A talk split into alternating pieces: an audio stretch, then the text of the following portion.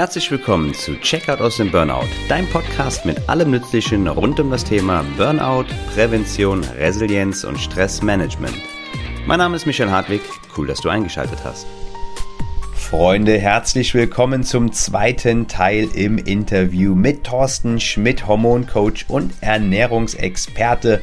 In der letzten Folge haben wir uns ausführlich über Ernährung, Expertentipps, Hacks für deinen Alltag und natürlich auch über den Zusammenhang zwischen Ernährung und Stress und Erschöpfung ähm, gesprochen. Unser Talk hatte einen tollen Drive und da wir so lange gequasselt haben, haben wir heute noch einen zweiten Teil für euch im Petto und die ausstehenden Themen werden hier behandelt. Das wären zum einen Schlaf, was man am besten snacken sollte. Wir reden über Smoothies und Säfte und die Möglichkeiten, wie ihr als erstes ansetzen könnt, wenn ihr den etwas ändern wollt im hinsichtlich eurer Ernährung. Zudem schauen wir uns ähm, eure Community-Fragen an. Vielen Dank an dieser Stelle an alle, die aktiv teilgenommen haben. Und hier auch nochmal für dich sehr gerne der Hinweis, dass du mir bei Instagram sehr gerne folgen kannst und vor jeder Podcast-Folge aktiv die Fragensticker mit bearbeiten kannst. Noch unabhängig von Fragenstickern sind Beiträge, Nachrichten und Erfahrungsberichte jederzeit sehr willkommen, die ich dann natürlich auch gerne anonymisiert mit in die entsprechenden Folgen aufnehme. Jetzt springen wir aber direkt in die Folge, zu der ich euch viel Spaß wünsche. Ein Phänomen, was natürlich auch sehr häufig auftritt, ist, dass Menschen, die ähm, in der chronischen Stressspirale oder auch in der voranschreitenden Burn-Down-Spirale stecken, dass sie Probleme mit dem Schlaf haben. Schlechter Schlaf ist natürlich sehr, sehr umfangreiches Thema, aber natürlich ist auch Ernährung äh, hier ein Teilgebiet, was damit hineinfüttert. Wie wichtig ist Ernährung für Schlaf? Wir haben auch schon Serotonin gerade eben nicht nur als äh, Wohlfühlfaktor gesprochen, sondern natürlich auch im Schlaf beteiligt. Ähm, ja, Essen und Schlaf, was fällt dir dazu ein? Essen und Schlaf. Die letzte Mahlzeit sollte mindestens zwei bis drei Stunden vorm Schlafengehen erfolgen und sie darf auch gerne Kohlenhydrate enthalten. Entgegen der landläufigen Meinung, abends Kohlenhydrate meiden macht Fett oder sonstiger Quatsch. Ähm, abends Kohlenhydrate kann sinnvoll sein bei manchen Menschen, auch wieder individuell unterschiedlich ähm, da Kohlenhydrate mit zur Serotoninproduktion und damit auch zur Melatoninproduktion beitragen können. Ähm, Magnesium ist auch wieder ein äh, Mineral, wie gesagt, habe ich schon ein paar Mal erwähnt. Magnesium als Salz der inneren Ruhe fehlt vielen Menschen und das ist maximal beteiligt eben auch an der Produktion von Melatonin und auch am Entspannung vom ganzen Nervensystem. Das sind so die zwei Dinge, ähm, die ganz wichtig sind. Und äh, abends natürlich Alkohol meiden, ganz wichtig, weil Alkohol zwar erstmal müde macht, aber keinen erholsamen Schlaf garantiert. Und ähm, trinken würde ich eher so auf die erste Tageshälfte verlagern, so im Lauf des späten Nachmittags, abends vielleicht ein bisschen weniger trinken, wer da etwas Probleme damit hat, nachts vielleicht öfters raus zu müssen. Mhm. Ja, das stimmt. Äh, da hast du natürlich einen, einen riesen ähm, oder einen wichtigen Punkt gesagt, dass viele Menschen ja dann vor dem Schlafen gehen nochmal sich ähm, Wasser dann reinschütten und dann sind es gehen viele Sachen Hand in Hand. Sie wachen nachts auf, gehen kurz auf Toilette und dann setzt das Gedankenkarussell des, ähm, der Probleme von morgen wieder ein und man findet nicht zurück in den Schlaf. Und äh, ja, so plus minus drei Stunden sagst du vom zu Bette gehen, dann ähm, nichts mehr essen, weil manche Menschen mhm. neigen ja auch dazu, spät aus dem Büro Feierabend zu machen, sofern der Stress denn ähm, ähm vom, vom Beruf her kommt, vielleicht noch schnell ins Fitnessstudio zu rennen, dann haben wir 22 Uhr und dann zu Hause dann noch den Pott Nudeln mit weiß der Teufel was ähm, zu essen, dann liegt man im Bett. Man merkt ja auch, dass dann die Verdauung, also ich kenne das, wenn man mal irgendwie am Wochenende irgendwie spät im Restaurant ist oder so und dann im Bett liegt, dann merkt man richtig, wie der Körper am Arbeiten ist, dass der Herzschlag intensiver ist, den Puls äh, spürt man, weil, weil ganz einfach ähm, die Verdauungsaktivitäten dann entsprechend am Start sind und Essen und Schlaf dementsprechend auch durchaus eine Sache, die man nicht unterschätzen kann. Ähm, wir sind schon relativ lange am Sprechen. Wir haben noch ein, zwei Fragen. Du hast freundlicherweise schon eine Bereitschaft ähm, signalisiert, dass wir da noch durchgehen können. Sollte diese äh, Folge hier ähm, zu lange werden, dann werden wir es ganz einfach auf zwei, ähm, auf zwei Teile splitten wollen. Was sind denn, ähm, wenn wir, wir haben, ich frage immer so ein bisschen so nach den Snacks, ne? Du hast gerade eben schon Magnesium und sowas angesprochen. Wir haben schon über Nüsse gemacht. Macht es auch Sinn zum mhm. Beispiel, ähm, weil ich denke immer, wenn man jeden Tag so ein bisschen was macht, dann wird sich das über die Jahrzehnte, die wir alle noch mhm. vor uns haben, wahrscheinlich auch ähm, läppern. Macht es denn auch Sinn, zum Beispiel zwischen den Nüssen, die wir angesprochen haben, auch gewisse ähm, ähm, Obstsorten regelmäßig so als Snack zwischendurch. Zum Beispiel fällt mir jetzt zum Magnesium eine Banane ein äh, oder für Apfel oder äh, eine Kiwi für Vitamin C. Was macht es da am meisten Sinn, da so regelmäßig durchgängig zu snacken? Je natürlicher, umso besser ist natürlich das, das Tolle. Aber wenn ich jetzt im Tagesbedarf Magnesium über Bananen abdecken wollte, müsste ich jetzt erstmal neun Bananen essen. Okay. Ähm, das heißt, da darf ich darauf achten, dass ich da auch noch andere Quellen habe. Und ähm, klar, ich sage mal so die klassische Empfehlung Gemüse und, und Obst, die Five-a-Day-Regel, die kennen wahrscheinlich die meisten. Und ähm, da darf ich natürlich darauf achten, dass ich im Idealfall bei jeder Mahlzeit viel Gemüse dabei habe. Da dürfen es auch gerne schon allein die fünf Portionen Gemüse am Tag sein. Mhm. Und dann äh, das Obst ist absolut okay. Im Idealfall gucke ich, dass ich da regional mich ernähre. Aktuell ist ja jetzt gerade ähm, Apfelzeit zum Beispiel, dass mhm. ich da mhm. vielleicht ein paar regionale Äpfel kriege, ein paar Birnen dazu. Äh, Zwetschgen gibt es vielleicht auch noch ein paar oder Pflaumen oder so die, die Ecke. Je regionaler, je saisonaler, umso besser. Und das darf ich dann auch gerne irgendwo mit einbauen. Obst ist nicht böse. Obst ist eine gute Sache. Nur Obst wird halt verteufelt äh, durch den Zuckergehalt da drin, der aber durch die Ballaststoffe drumherum, durch den Vitamin-Upgrade da drin äh, relativiert wird. Mhm. Und wir versuchen natürlich auch hier, ähm, wir haben auch über Bewegung schon gesprochen, natürlich auch entsprechende Aktivierung äh, des gesamten Organismus zu haben, entsprechenden Stoffwechsel, so dass man natürlich auch ähm, Umsatz hat und ein Apfel wird im Zweifel besser sein als ein Schokoriegel natürlich. Ähm, was hältst du ja von ähm, auch zumindest mal schon seit längerer Zeit so ein bisschen so ein Modephänomen von Smoothies und von ähm, Säften. Ich persönlich zum Beispiel, ähm, ich ähm, trinke sehr, sehr gerne Säfte. Ich mache mir gerne so Ingwer, Karotten, rote Beete, Apfel und Orangenmix dann zum Beispiel. Viele Leute sagen, das Wichtigste geht verloren, es sitzt hinter der Schale. Was sind von äh, Säften und von, ähm, von Obst zu halten? Äh, ja, das, den Saft, den du beschreibst, ja, den Saft, den du beschreibst, der klingt okay. also wenn dann sehr hoher Gemüseanteil drin ist und wirklich nur ganz, ganz wenig an Obst, ähm, ist es mit Sicherheit die bessere Alternative, als jetzt eine Schokoriegel zu essen. Mhm. Ansonsten die meisten äh, Säfte und Smoothies, die ich käuflich erwerben kann, die sind einfach unterirdisch, weil da sehr, sehr konzentriert viel Zucker drin ist. Teilweise auch der, der Fruchtzucker, der da natürlich in konzentrierter Form drin ist, der über die Leber verstoffwechselt wird und der wiederum selbst bei schlanken Menschen eine Fettleber begünstigen kann. Aber Deswegen würde ich da Abstand davon nehmen. Darf, wenn ich kurz einwerfen darf, gehen wir mal von, dem, ja. von, dem, von, den, von den Saftprodukten ähm, mit 1% Obstanteil im Supermarkt weg. Zu meiner Verteidigung, ich mache mir die dann hier zu Hause mit meinem Entsafter. Das meinte ich, wenn man sich die, wenn man sich zu Hause frisch ja. herstellt, die Säfte und die Obste, äh, die, die, die, die Smoothies. Hm. Was ist da? Genau, wenn die selbst gemacht sind, wenn, wenn, du die frisch entsaftest und da wirklich einen hohen Gemüseanteil drin hast, top. Also da äh, kannst du es gerne auch immer mal mit einbauen. Ähm, ich habe jetzt keinen Entsafter, aber ich kenne es von, von Freunden und vom, vom Hotel. Von daher direkt frisch entsaftet, das kann dann schon eine wertvolle Sache sein. Das kannst du gerne mit einbauen und passt dann da auf jeden Fall auch mit rein. Okay, sehr gut. Weil im Zweifel wird es natürlich, ich trinke natürlich auch ganz gerne mal ein bisschen was mit Geschmack, wird es dann wahrscheinlich noch besser sein als jetzt irgendeine ähm, Tetrapack ähm, abgefüllte, mit Zucker versetztes ähm, äh, Getränk. ähm, dann denke ich, sind genau. wir so inhaltlich, außer du würdest jetzt, ähm, also wie gesagt, wir haben die Fragen noch, wenn dir jetzt noch irgendwas einfällt, was ich jetzt nicht angesprochen habe oder was das Gespräch abgedeckt hat. Ich glaube, wir hatten im Vorgespräch, hast du viel über die Schilddrüse auch noch ähm, gesprochen. Ähm, was hat es damit auf sich, vor allem auch hinsichtlich natürlich des Wohlbefindens? Mm, ja, Schilddrüse ist heutzutage ein großes Thema, weil immer viel mehr Menschen, vor allem Frauen, davon betroffen sind. Ähm, könnte man jetzt auch nochmal äh, tagelang drüber referieren. Ich versuche es mal einfach in, ja. kurz zu halten. Wir haben letztendlich ein, ein Hormonsystem oder die Haupthormone, was letztendlich übers Gehirn, über die Hypophyse gesteuert werden. Und diese Hormone äh, sind im Prinzip drei Achsen. Eine Achse geht zur Schilddrüse, eine geht zum, äh, zur Nebennieren, was das Stresssystem dann angeht. Die dritte Achse geht letztendlich zu den Geschlechtsorganen. Und der Körper kann diese drei Achsen nur zu 100 Prozent regulieren. Mhm. Ähm, wenn ich jetzt zu viel Stress habe, ist das die Achse, die am meisten ähm, Energie verbraucht, weil Stress ist für den Körper immer die höchste Priorität, die er hat.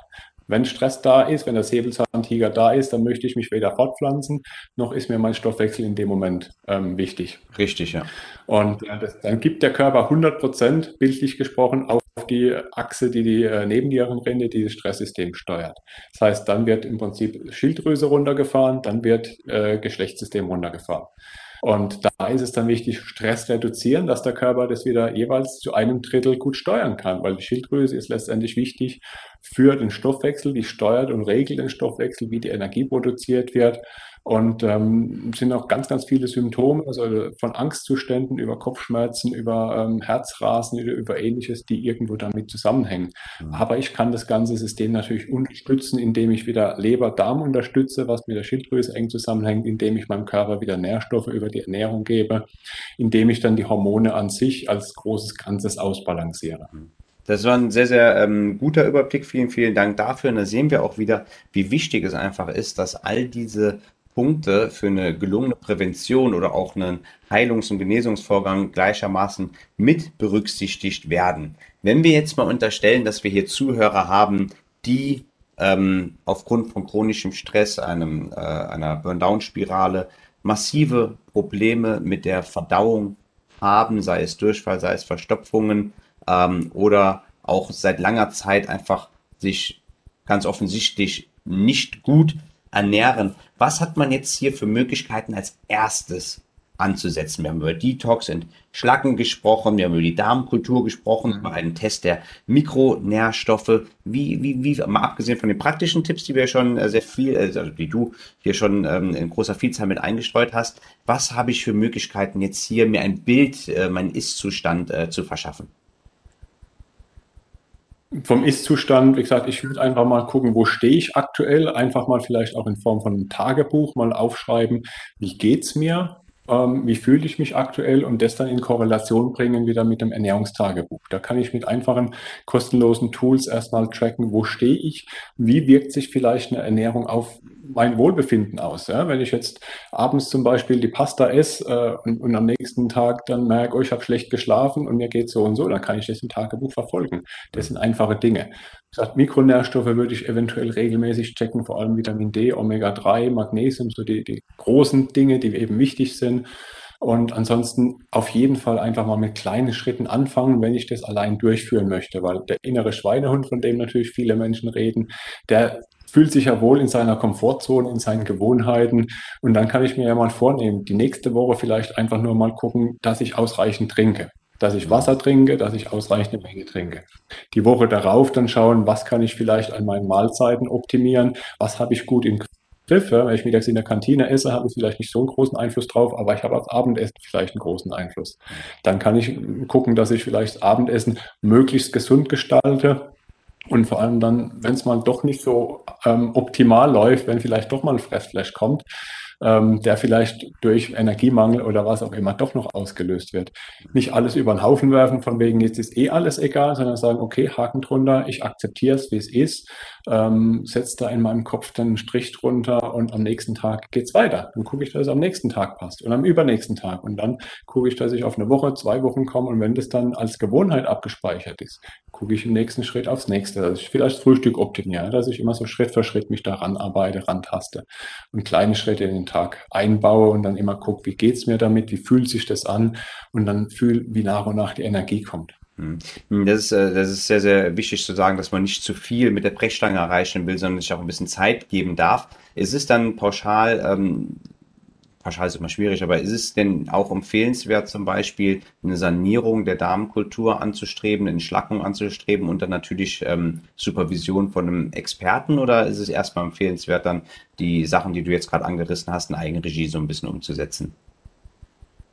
Hm, kommt drauf an. Also wenn ich es richtig machen möchte, macht es natürlich Sinn, das äh, unter Anweisung, unter Anleitung von einem Experten durchzuführen, der dir dann auch Tipps geben kann, wenn es mal nicht so läuft, der vielleicht ein individuelles perfektes Programm zu stellen, äh, zusammenstellen kann. Ja. Das ist Darmsanierung, Darmreinigung, Detox, das sind ja alles tausend verschiedene Produkte, die es da draußen auf dem Markt gibt. Wie gesagt, von einem einen Teechen bis hin zu äh, drei Monate bei Heilpraktiker äh, oder irgendwelchen anderen Experten, vielleicht noch verbunden mit Fastenwandern oder ähnliches. Da ist ja die Bandbreite auch sehr, sehr groß, was da alles auf dem Markt draußen ist. Und ähm, bei vielen mache ich eine Darmsanierung. Also ich schätze mal 80 Prozent der Menschen, mit denen ich zusammenarbeite, führe ich eine Darmsanierung durch. Zeitaufwand vier Wochen bis, sag mal, drei bis sechs Monate im Extremfall, mhm. je nachdem. Das ist auch sehr individuell. Und da ist natürlich wichtig, dass ich im ersten Moment die Belastung runterfahre. Ja? Wenn ich jetzt halt nach wie vor meine Ernährung beibehalte, aber möchte eine Darmsanierung machen, passt das nicht zusammen, weil dann mache ich mein Leben lang eine Darmsanierung. Mhm. Das heißt, erstmal Giftstoffe runterfahren, die, die Ernährung anpassen, im Idealfall an einen individuellen Stoffwechseltyp angepasst und auf der und begleiten dazu dann möglicherweise einen Darm saniere, den mal auf Vordermann bringe ähm, dass ich das aber nach dem richtigen Plan mache und einfach mal so als Reset das nutze. So, so Jahresanfang ist ja für viele Menschen immer was, ja. wo es ganz gut reinpasst nach dem Schlemmer rund um Weihnachten. Und da kann das dann schon Sinn machen. Kann ich gerne allein durchführen, wenn ich mich ein bisschen damit auseinandersetze. Vor allem, was möchte ich damit erreichen? Was ist das Ziel von dem Ganzen? Und passt es auch in meinen Alltag rein? Sehr schön, vielen, vielen Dank dafür. Ich glaube, da haben wir jetzt ähm, sehr viele Handlungsoptionen im kleineren und größeren Kreis ähm, für die Menschen hier auf jeden Fall schon skizziert. Wenn wir nur noch ganz kurz zu den User-Fragen kommen wollen, an der Stelle auch nochmal der Hinweis an dich.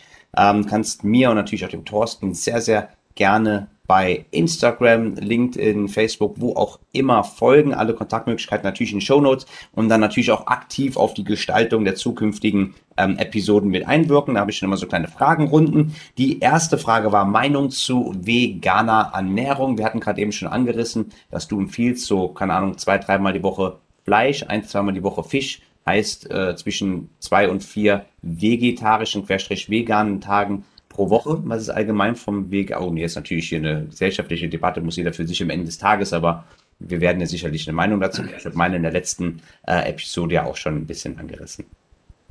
Ja, ja. ja vegane Ernährung ist äh, polarisiert ein bisschen, deswegen äh, möchte ich es auf verschiedenen Blickwinkeln mal betrachten. Wenn wir uns jetzt den ethischen Blickwinkel anschauen, kann ich jedem eine vegane Ernährung natürlich nur anraten, ja, weil natürlich so das Thema Massentierhaltung ist einfach ein Problem. Das kann ich nicht äh, gut halten. Ähm, mm. Deswegen macht vegan schon Sinn, ja, wenn ich jetzt irgendwo eine besondere Beziehung zu Tieren habe, natürlich sowieso. Ja. Ähm, mir persönlich geht es immer um die Gesundheit. Das heißt, ich versuche das etwas äh, neutraler zu betrachten. Und ich sehe eben auch in meiner Praxis bei sehr viel vegan lebenden Menschen, dass irgendwelche Mängel im Blut vorhanden sind. Ähm, ich sage mal, das Thema B12, das dürfte bekannt sein. Das haben viele wahrscheinlich schon durchgekaut von oben bis unten. Brauchen wir, glaube ich, nicht angehen. Aber es sind eben auch so ein paar andere Mikronährstoffe, die über die vegane Ernährung möglicherweise äh, etwas herausfordernder sind, diese zu bekommen. Ich nenne Vitamin A haben wir als Beispiel. Das gibt es in pflanzlicher Form als Beta-Carotin. Dann gibt es eine genetische Variante, die mal mehr, mal weniger ausgeprägt ist, die aus dem Beta-Carotin ein Vitamin A macht. Äh, da kann es zum Beispiel ein Thema sein. Dann haben wir das Thema Cholin. Cholin ist zum Beispiel ein Stoff, der auch wieder bei Entgiftung benötigt wird, findet sich in Eiern und auch in anderen tierischen Produkten, ist bei veganer Ernährung in Pflanzen gar nicht vorhanden. Und äh, Thema Aminosäuren, da darf ich mir schon sehr genau Gedanken machen, wie ich meine Eiweißquellen, die pflanzlichen zusammenstelle, um wirklich Aminosäuren nötig in den Körper reinzukriegen sehe ich im Blutbild immer Aminogramm zum Beispiel. Kann ich für ein kleines Geld daheim auch durchführen.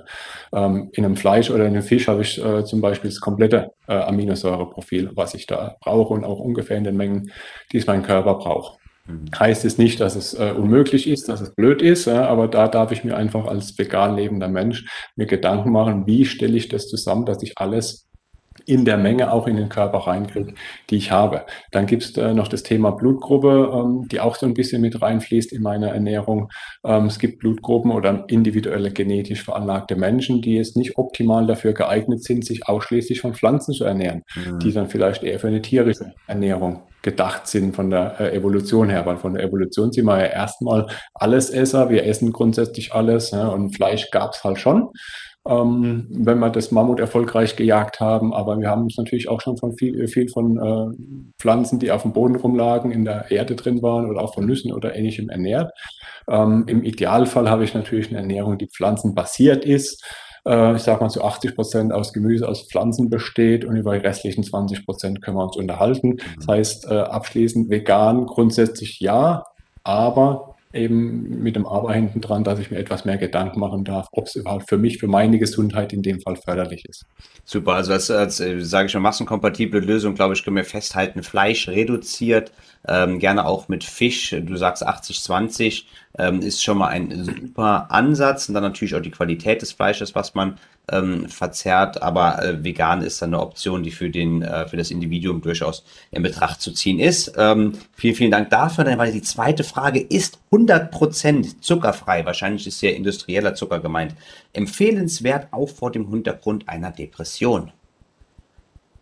Mm. Klares Jein. also Zucker, ja, ich gehe auch mal davon aus, dass hier der Haushaltszucker gemeint ist. Es gibt da noch ganz viele andere Zuckerarten. Ähm, der Haushaltszucker, ich kann den optimalerweise komplett vermeiden. Das wäre das Optimum. Wenn ich jetzt ähm, starken Heißhunger habe, wenn ich jetzt wirklich Energiemangel habe, wenn ich vielleicht auch beim Sport bin, dann kann ein Zucker eventuell auch sinnvoll sein. Wie so oft, die Dosis macht natürlich das mhm. Gift. Ja? Wenn ich jetzt äh, mich Montag bis Freitag gut ernähre und Samstagabend mit meinem Partner, meiner Partnerin gut essen gehen möchte und da vielleicht auch mal ein äh, Stück Kuchen dazugehört. Lass es dir schmecken, das ist dann auch wieder Soul Food, alles gut.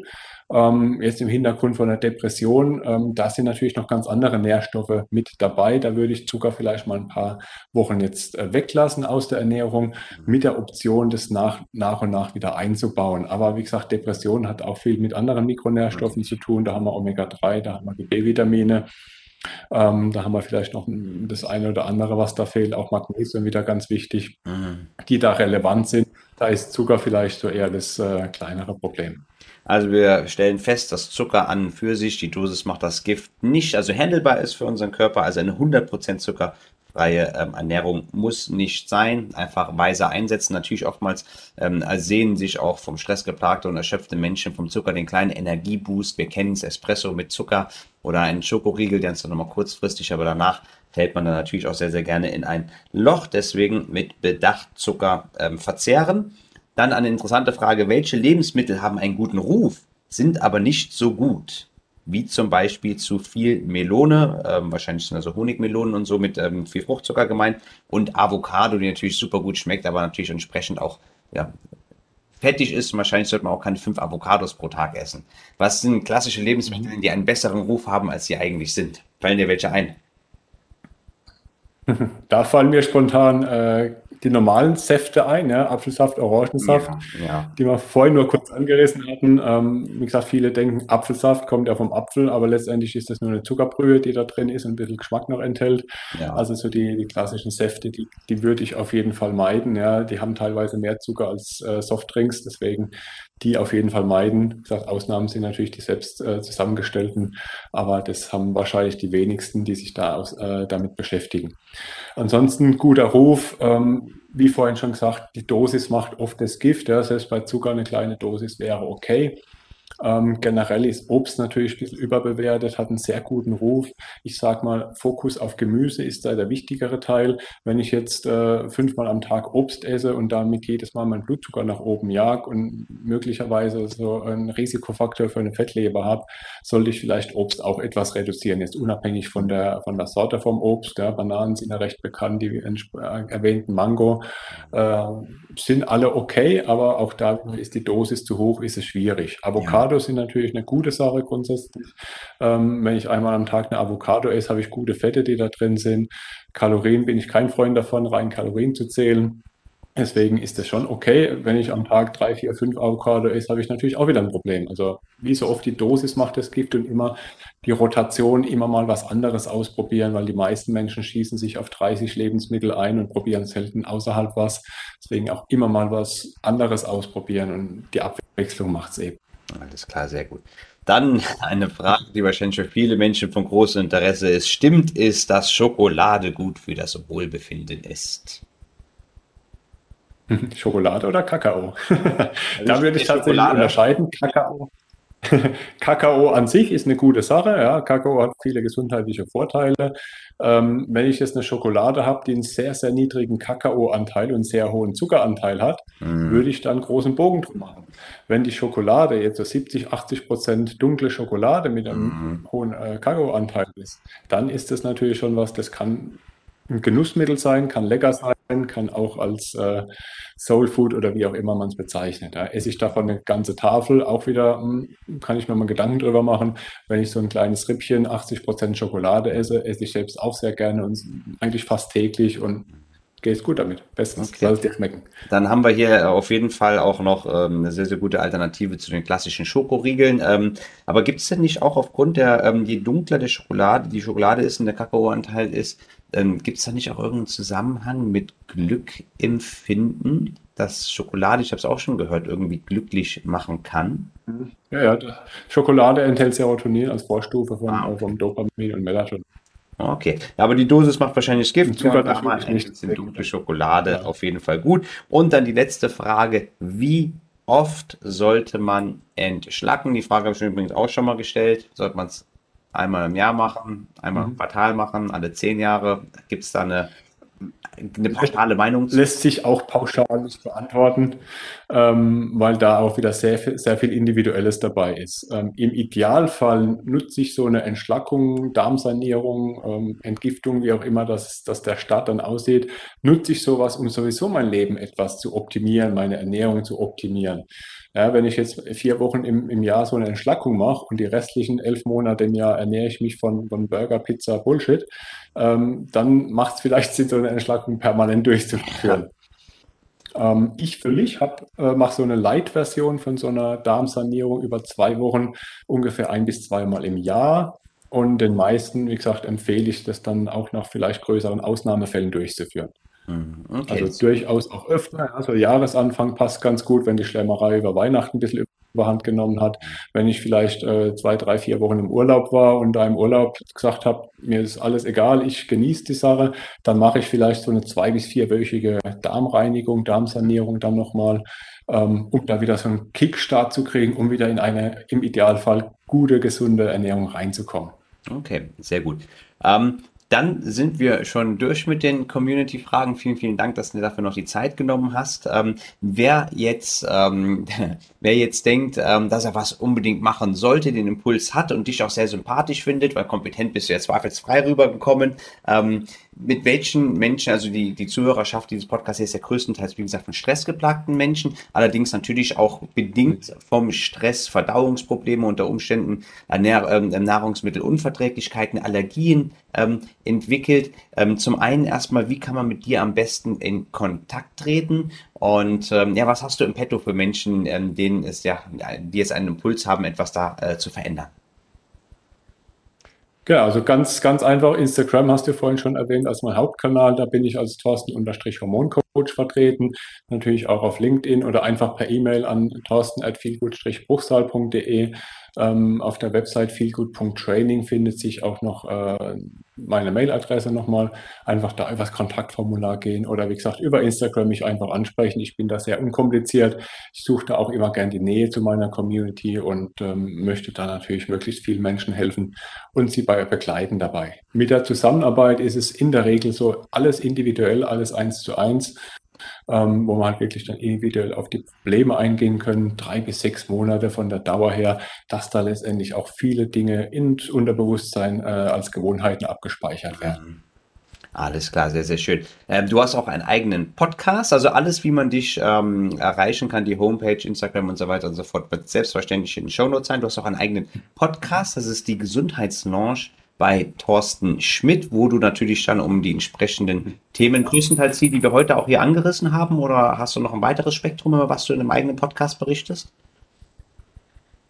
Genau, also Gesundheit, äh, Gesundheitslounge, deswegen ist ja für mich zumindest ein Faktor, es sind viele, viele kleine Puzzleteile und ich bringe da immer mal Themen äh, zum Thema Gesundheit, zum Thema Ernährung, zum Thema Darm, Stress, Schlaf, alles, was eben ein gesundes Leben ausmacht und vor allem ein leistungsfähiges Leben ohne Symptome und weg von Medikamenten. Das sind so die Hauptthemen bei mir in meinem Podcast. Okay, super. Dann bedanke ich mich recht herzlich bei dir, Thorsten, dass du die Zeit genommen hast und so einen umfänglichen ähm, Einblick in die Welt der Ernährung genommen hast. Ich glaube, man kann auf jeden Fall festhalten, ähm, zumindest ist es bei mir auch so in meinem Umfeld, weil ich so sehe, dass Ernährung häufig ein unter, eine unterschätzte Komponente fürs eigene Wohlbefinden ist. Wir haben festgestellt, dass man durch Ernährung sehr, sehr gut präventiv für sehr entscheidende ähm, Sachen wirken kann, aber auch sehr begünstigend, wenn man denn Beschwerden hat, diese zu lindern oder gar von ihnen wegzukommen. Deswegen macht es auf jeden Fall Sinn, sich über die Ernährung Gedanken zu machen. Ich glaube, du hast hier sehr, sehr wichtige wissenschaftliche Sachen mitgebracht, aber auch viele ähm, ja, ähm, alltagstaugliche Möglichkeiten den Leuten schon mit an die Hand geben. Deswegen vielen, vielen Dank nochmal dafür. Gibt es noch irgendwas, was äh, du loswerden möchtest? Von meiner Seite vielen Dank an alle Zuhörer, Zuschauer, die da jetzt äh, dabei waren bis zum Ende, dem ganzen Fachchinesisch dazugehört haben. Ich hoffe, das ist einiges angekommen und war jetzt nicht zu fachspezifisch im, im Detail und ähm, mach dir einfach den einen oder anderen Schritt und fang am besten heute noch an, das eine oder andere zu ändern, ohne jetzt einen großen Reibach zu machen, sondern guck, was du heute vielleicht schon integrieren kannst in deine Gesundheit, in deine Ernährung und was du heute vielleicht schon optimieren kannst.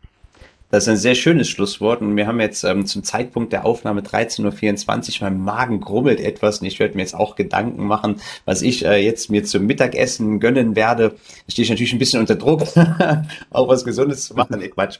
Ähm, für euch, liebe Leute da draußen, folgt uns bei Instagram, hört unsere ähm, Podcasts sehr, sehr gerne. Vergesst bitte nicht, uns auch bei Apple eine saftige 5-Sterne-Bewertung äh, zu geben und dann hören wir uns in zwei Wochen wieder. Vielen, vielen Dank fürs Zuhören. Macht euch sehr, sehr gerne Gedanken, nehmt die Impulse mit, die Thorsten mit uns geteilt hat. Hier nochmal recht herzlichen Dank, lieber Thorsten, und auf Wiedersehen. Leute, das war der zweite Teil des Interviews mit Thorsten und den Community-Fragen. Ich bedanke mich recht herzlich fürs Zuhören und das Interesse. Wenn auch du jetzt den Impuls hast, etwas an deiner Ernährung ändern zu wollen, checke sehr, sehr gerne Thorsten auf den verlinkten Möglichkeiten ab. Er hat ja auch eben erwähnt, wo man ihn am besten findet. Inhaltlich bewegen wir uns weiter auf der präventiven Schiene. Wir werden ähm, das Thema Zielsetzung, Grenzen, Prioritäten, Nein sagen, Entscheidungen treffen, Sport, ähm, natürlich auch mit entsprechenden Interviews in dem Zusammenhang in den kommenden Wochen und Monaten hier inhaltlich im Podcast bearbeiten. Ich freue mich sehr drauf, weil diese Themen sehr viel Potenzial haben, mit kleinen Gewohnheitsanpassungen eine große Auswirkung ähm, zu erzielen und sollten dementsprechend auch in keiner ausgewogenen Burnout-Prävention fehlen. Vielen, vielen Dank fürs Zuhören, das Interesse am Podcast. Bleibt gesund, meine Freunde, und wir hören uns bald wieder.